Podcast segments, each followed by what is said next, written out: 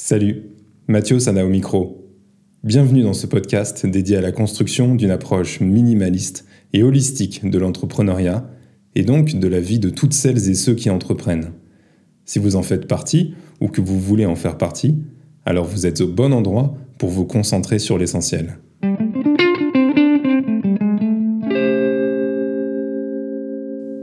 Comment générer de l'attention? C'est la question que m'a posée Pierre-Antoine, un auditeur du podcast, et j'ai choisi de faire une réponse sous forme de podcast, euh, de manière la plus concise possible, pour que vous ayez les principes sur lesquels vous appuyez pour réussir à générer cette attention, attention qui aujourd'hui est indispensable si vous voulez développer votre activité. Alors, pour générer de l'attention, vous devez être identifiable. Et pour ça, vous avez besoin de trois briques. La première brique, c'est la visibilité. La deuxième brique, c'est un contraste. Et la troisième brique, c'est un message percutant. Visibilité, contraste, message percutant. On va les détailler un petit peu dans l'ordre. Première chose, la visibilité. Il s'agit tout simplement d'aller manifester votre existence. Et dans un monde où l'attention de vos prospects est placée en ligne, ça veut dire choisir un canal en ligne ou prendre la parole. C'est pas toujours toujours vrai en fonction des activités. Il y a des activités où le canal principal va être un canal physique. Je pense notamment à des personnes que j'ai accompagnées dont les business et dont la prospection devait se gérer en réel, par exemple sur des salons professionnels. Mais pour beaucoup d'activités aujourd'hui, la prospection et la génération de l'attention se fait en ligne parce que nos prospects mettent leur attention en ligne et ce qu'on veut, c'est être présent là où ils placent leurs yeux, de manière attentive. Ces canaux, il y en a plusieurs. Ça peut être de la pub, ça peut être un podcast, ça peut être des articles, une newsletter, un réseau social ou encore des vidéos YouTube. Chacune de ces options a des avantages et des inconvénients. Par exemple, un podcast permet de capter l'attention de manière extrêmement intéressante lorsque l'auditeur écoute, comme c'est le cas en ce moment pour vous. En revanche, il faut l'enregistrer, donc il faut savoir l'enregistrer, il faut le produire et il faut en faire la promotion parce qu'un podcast ne se découvre pas tout seul. En revanche, une vidéo YouTube, par exemple, bénéficie d'une vraie découvrabilité. C'est-à-dire qu'il y a un moteur de recherche qui vient faire des recommandations à vos futurs prospects, en tout cas à votre audience, sur la base des sujets que vous abordez. Et donc vous avez une chance d'être découvert sans qu'ils vous connaissent. Par contre, une vidéo YouTube, ça demande un vrai temps de production, euh, sauf si vous le faites, de, sauf si vous le faites pardon, de manière extrêmement euh, minimaliste comme je le fais, mais il y a quand même un travail d'enregistrement, de préparation euh, du texte, du discours, de la structure, de la conclusion, de l'appel à l'action, etc. Donc il y a un vrai boulot quand même. Mais il y a la découvrabilité. Avantage, inconvénient. C'est pareil pour les réseaux sociaux. Euh, choisir de monter une audience sur un réseau social, ça permet de se rendre très vite visible de sa cible, relativement vite, gratuitement, mais ce que vous ne payez pas en argent, vous le payez en effort permanent, et donc un vrai effort temps et mental dans le temps parce que tout est jetable sur un réseau social. Contrairement à un podcast ou une vidéo YouTube, ou même à un article que vous posez et qui va rester dans le temps. Et l'avantage, par exemple, d'un podcast, d'une vidéo YouTube ou d'un article, c'est qu'on va pouvoir les chercher. Et donc, ça veut dire que vos prospects vont pouvoir les chercher en fonction des sujets que vous abordez. Euh, autre exemple, la newsletter, c'est un très bon moyen de communication avec votre audience. C'est le canal sur lequel je démarre ma communication avant d'enregistrer les podcasts et avant d'en faire une vidéo YouTube. Mais il faut la constituer, cette audience. Elle ne vient pas toute seule. Donc il va falloir être présent ailleurs. Donc aucune de ces solutions pour générer de la, de la visibilité n'est idéale. Ça n'existe pas, la solution idéale.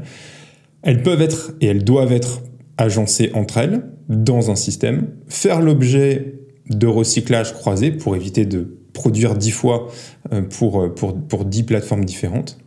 Et puis, elles nécessitent toutes de toute façon un effort constant dans la durée. La seule chose qui est certaine, c'est que si vous ne vous démerdez pas pour apparaître sous les yeux de vos prospects à l'endroit où ils portent leur attention, vous êtes invisible. Et si vous êtes invisible, vous n'avez pas de business. Même ceux qui jouent sur le mystère de l'invisibilité, j'avais cette discussion hier avec un, avec un, ami entrepreneur, certaines personnes choisissent de, jouer un petit peu sur le côté euh, euh, caché, mystérieux, privé pour euh, arriver à, capter l'attention, arriver à attirer les gens. Oui, c'est bien, sauf que pour arriver à, à jouer ce jeu-là, il faut quand même se rendre visible quelque part. Donc, qui vous soyez, quel que soit votre business, vous ne pouvez pas couper à la notion de visibilité. C'est le principe fondamental qu'il faut satisfaire si vous voulez pouvoir générer de l'attention. Deuxième principe, c'est de générer un contraste. Alors, je vais enfoncer une porte ouverte, euh, qui, est la suite du premier point. On vit dans un monde hyper bruyant où chaque business finit à un moment donné par prendre son mégaphone pour crier qu'il existe. C'est un peu comme les mouettes dans, dans, Nemo. Je ne sais pas si vous voyez cette scène quand, quand Nemo est dans la, dans, la, dans la gueule du pélican, dans le bec du pélican, et euh, il y a toutes les mouettes qui le suivent en disant Moi, moi, moi, moi, moi, moi. C'est pareil. C'est un bruit sonore, c'est un bruit visuel, et c'est aussi un bruit d'idées, un bruit d'agitation, de peur et d'agitation de désir. En gros, c'est le bordel. Si vous voulez exister là-dedans, vous avez besoin d'abord de définir une cible à qui vous allez parler, à qui, de qui, qui sont les personnes dont vous résolvez le problème ou, dont vous allez satisfaire le désir, et à cette cible lui proposer un contraste par rapport à l'existant. Parce que si vous êtes une mouette parmi les autres en train de crier moi, moi, moi, moi, moi, moi, moi, pas de contraste, vous n'existez pas, même si vous avez bien resserré votre cible.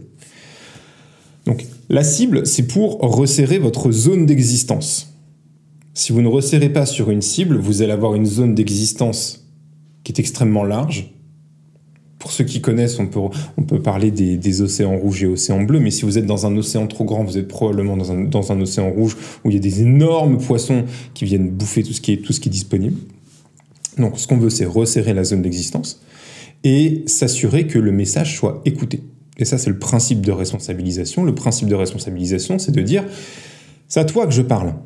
C'est pas à ton voisin, c'est à toi que je parle. Et voilà ce que j'ai à te dire et voilà ce que j'attends de toi si tu veux résoudre ton problème. Et si vous tapez trop large dans votre audience, votre message n'atteindra personne. Le principe, c'est si vous parlez à tout le monde, vous ne parlez à personne. Et de toute façon, vous ne serez ni visible ni audible. Aujourd'hui, il y a beaucoup trop, de monde en, beaucoup trop de monde en ligne. Donc, si vous ne resserrez pas le champ d'existence, vous n'avez aucune chance d'être visible et audible. Et une fois que vous avez resserré ce champ d'existence, il faut quand même faire un travail de contraste.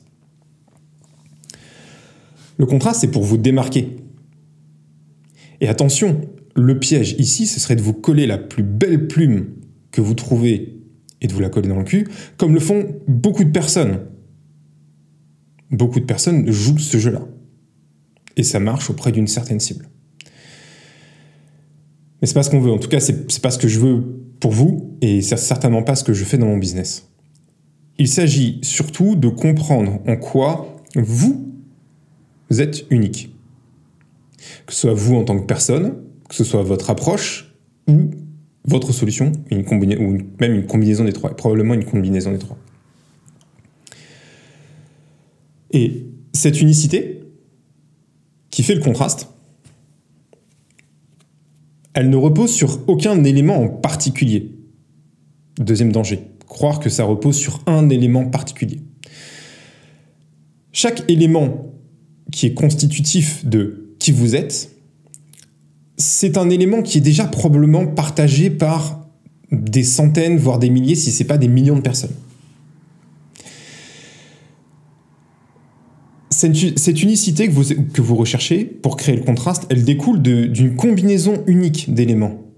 mais c'est des éléments individuels qui s'assemblent, qui sont tous des éléments que vous représentez, mais c'est la combinaison de ces éléments qui crée votre unicité. Donc la question que vous devez vous poser à cette étape-là, pour créer le contraste, ce sont c'est lister les caractéristiques. Quelles sont mes caractéristiques? Les vôtres et celles de la façon dont vous solutionnez le problème ou dont vous allez satisfaire le désir de votre cible. Et en quoi cette combinaison de caractéristiques qui, prises individuellement, sont partagées par des milliers ou des millions de personnes, mais prises ensemble, créent un ensemble qui est unique, presque unique, qui est le vôtre. Et une fois que vous avez un début de réponse, vous pouvez commencer à appuyer fort dessus dans votre communication pour justement créer le contraste. Ce qu'on ne veut pas, c'est que quand une personne nous voit, quand on réussit à capter son attention, quand on réussit à générer de l'attention, ce qu'on ne veut pas, c'est que on soit comparable et que dans cette comparaison, on devienne identique ou extrêmement similaire à d'autres. Donc ça, c'était le deuxième point, la question du contraste. Et le troisième point, c'est le message percutant. Alors, une fois que vous avez déterminé à qui vous parlez, première chose, on évite de tomber dans le piège de je parle à tout le monde donc je parle à personne, principe de responsabilité. Ce qui veut dire que vous avez resserré votre cible, vous avez resserré votre champ d'existence. Une fois que vous avez déterminé où vous leur parlez, donc ça veut dire que vous avez choisi un canal pour vous rendre visible ou une combinaison de canaux mise en système, on peut travailler là-dessus ensemble si ça vous intéresse, mise en système pour vous rendre visible. Et troisième chose, une fois que vous avez compris, ou en tout cas vous avez commencé à avoir une compréhension de comment vous contrastez avec le reste des solutions disponibles sur le marché pour votre cible sur votre zone d'existence, mais vous n'avez rien. Vous n'avez rien parce que tout repose sur le message. Si vous captez l'attention et que vous n'arrivez pas à faire passer votre message, tout ce que vous avez construit en amont ne tient pas debout. Ce qu'on veut à la fin, c'est faire passer le message. Alors, pour faire passer le message, il y a deux choses. On pourrait passer des heures dessus, mais on va faire court. Euh, ça pourra éventuellement faire l'objet d'un autre euh, podcast si ça vous intéresse. Première chose, c'est bien définir le message. Et comment on définit un message c'est simple en pratique, enfin c'est simple en théorie, c'est beaucoup moins simple en pratique, ça demande beaucoup de travail. Ça repose sur la compréhension fine de votre cible. Ça veut dire quoi comprendre votre cible? Ça veut dire que vous comprenez parfaitement ses problèmes, vous comprenez ses frustrations, vous comprenez ses besoins, ses espérances. Vous savez ce qu'elle a essayé qui n'a pas marché. Vous savez à quoi ressemble sa vie aujourd'hui, et ce dont elle veut se débarrasser, et vous êtes capable de définir un après. Contraste enfer-paradis. Donc ça, c'est la première partie de la définition d'un bon message. Et la deuxième partie de la définition d'un bon message, c'est en quoi votre solution, avec son caractère unique, vient répondre à l'ensemble de ces problématiques-là, problème, frustration, besoin, espérance, et en quoi, pour votre prospect, elle le fait d'une meilleure manière que les alternatives disponibles? Rien que ça, là, euh, ce que j'ai dit depuis une minute, c'est un travail énorme à réaliser sur votre business. Et si vous ne faites pas ce travail-là, vous pourrez vous agiter dans tous les sens, il n'y a rien qui, fonctionne, qui fonctionnera. Tout, absolument tout, repose là-dessus. Et une fois que vous avez ça, il faut le transmettre ce message. Donc là, on a déterminé ce qu'on devait dire, à qui on devait le dire et où est-ce qu'on devait le dire.